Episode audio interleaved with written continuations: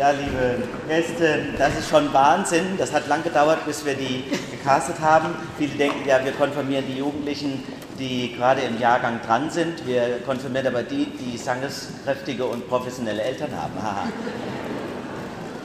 ja, sind Sie der Meinung, das war... Oh, das war schwach. Sie sind der Meinung, das war... Ja, fand ich auch.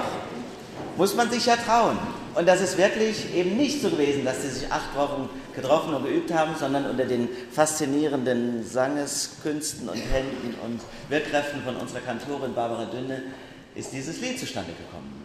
Wunderschön. May the Lord send angels. Wenn Gott seine Engel sendet, dann passiert etwas. Dann spricht er eine Einladung aus. All you can eat. Du kannst, aber das reichhaltige Angebot Gottes in dieser Welt und in deinem Leben gar nicht alles umfassen und alles erfahren und alles aufnehmen. Aber du solltest darauf acht haben, wenn sich dir etwas bietet, das Richtige zu finden. Darauf kommt es an. Das ist schwer genug.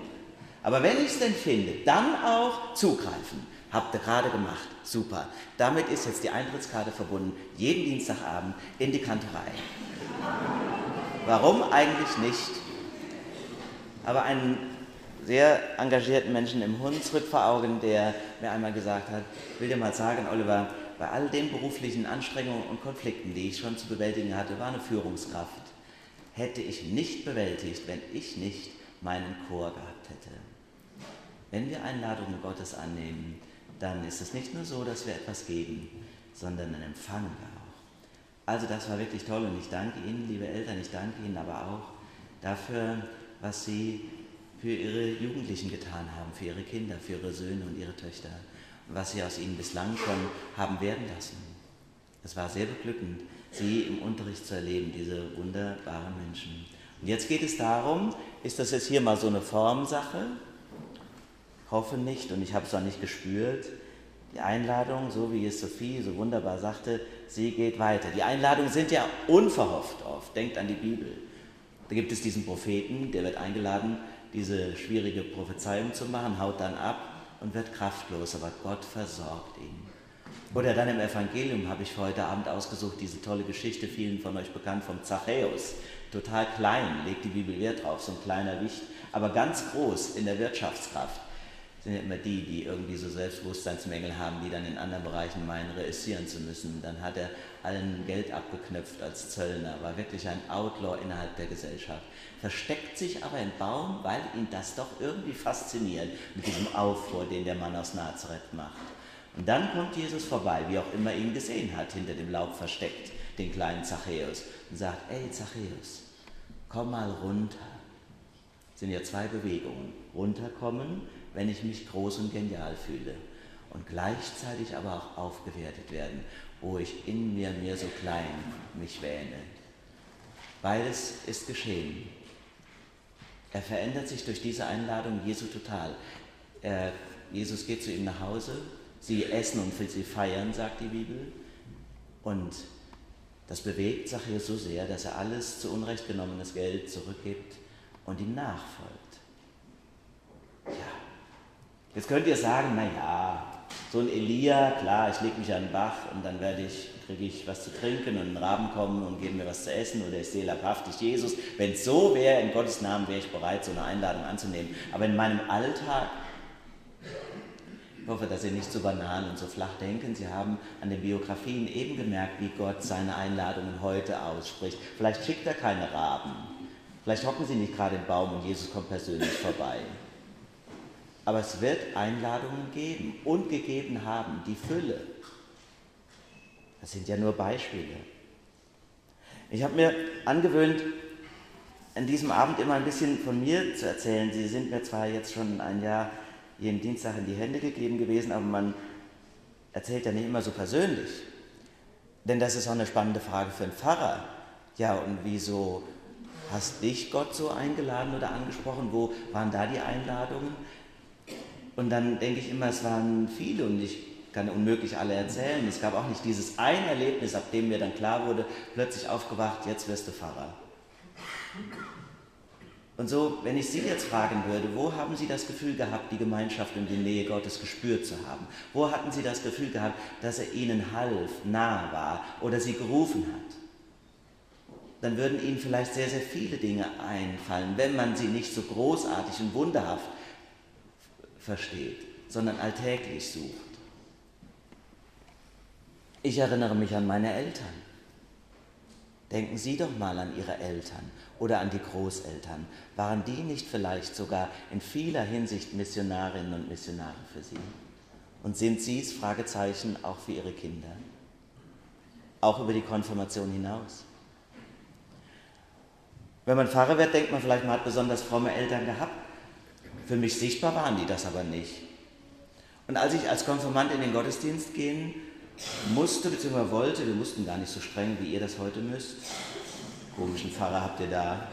Mein Pfarrer war noch 68er geprägt, da durfte man machen, was man wollte. Tja, aber ich wollte irgendwie, komisch. Und dann sagt die Mama beim Rausgehen, sie war schon den Sonntagsbraten am Richten, bet für mich mit. Die sind nämlich nie in die Kirche. Und da habe ich gesagt, also das geht nicht, Mutter. Das muss noch jeder für sich selbst machen.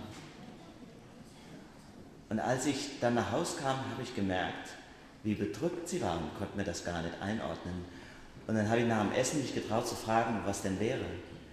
Und dann brachen ihr die Tränen aus, weil sie gesagt hat, seitdem du geboren worden bist, gab es keinen einzigen Tag, an dem ich nicht für dich gebetet hätte. Wenn ich dich ein einziges Mal darum bitte, dann könntest du das auch für mich tun. Ich war so beschämt ob ihre Kinder wissen, dass sie für sie beten oder wissen, dass sie auch an Gott und an Christus festhalten. Sagen Sie es ihnen doch ruhig mal. Ich denke an meinen Pfarrer. Ich habe ihn schon erwähnt. Ein 68er Pfarrer. Also von Jesus haben wir, glaube ich, nicht so viel gelernt.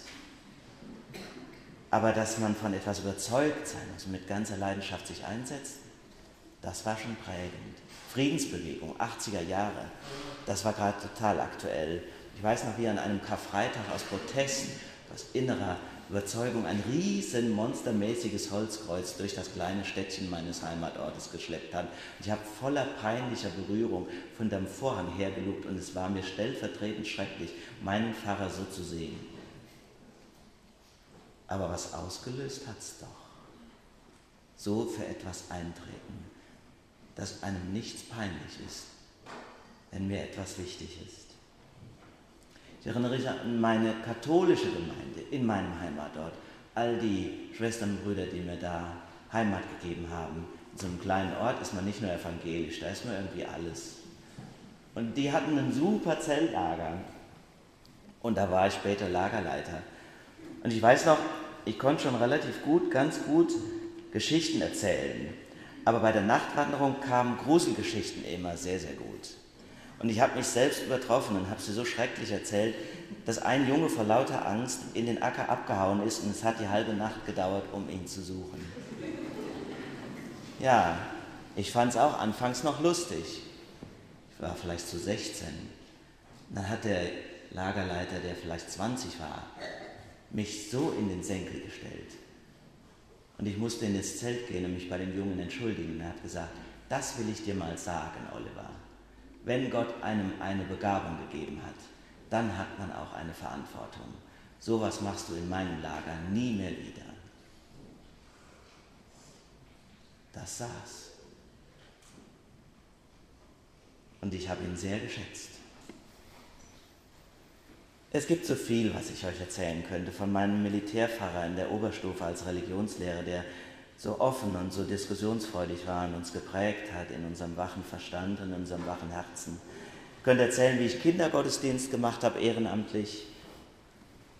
Und einmal hat ein Kind mich so bis zur Weißglut gereizt und ich war so überfordert, dass ich mir nicht anders zu helfen wusste, als ihm eine Ohrfeige zu geben. Ich habe es nicht geplant, dass es einfach passiert. Ich war so geschockt über mich selbst und hatte eine Schweineangst. Was ist denn jetzt? Was machen denn da die Eltern? Kann ich wegziehen? Wie wird auf mich reagiert? Und ich bin ins Pfarrhaus geschlichen zu dem Pfarrer, der mich als ehrenamtlichen Mitarbeiter geworben hatte und habe es unter Zittern und Zagen und Tränen gestanden und er hat mich umarmt und hat gesagt, ich rede mit den Eltern.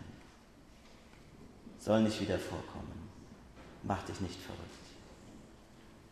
Ich könnte so viel erzählen. Wo habt ihr Einladungen Gottes gespürt, Erfahrungen gemacht in der Kirche? Aber die Einladung Gottes erfährt man nicht nur in der Kirche, an vielen Orten. Sie wahrnehmen und annehmen. Darauf kommt es an. Heute seid ihr eingeladen, eine besondere Einladung, wie vielleicht schon oft in eurem Leben anzunehmen, die Feier des heiligen Abendmahls. Das ist wirklich das perfekte Dinner. Und dabei ist es nur ein kleines Stückchen Brot und nur ein kleiner Schluck. Und doch ist in dem die ganze Fülle des Geheimnisses unseres Glaubens enthalten. Geheimnis des Glaubens, sagen wir. Spürt dem nach, dass Christus sich mit euch verbinden will und euch so zuversichtlich machen will und so stark, dass ihr für das stehen und brennen könnt, was er in euch hineingelegt hat. Überall habe ich es schon gefeiert und Menschen in Gemeinschaft damit erlebt. Heute hier mit euch. Nehmt die Einladung an. Das Befehl Gottes ist groß. Amen.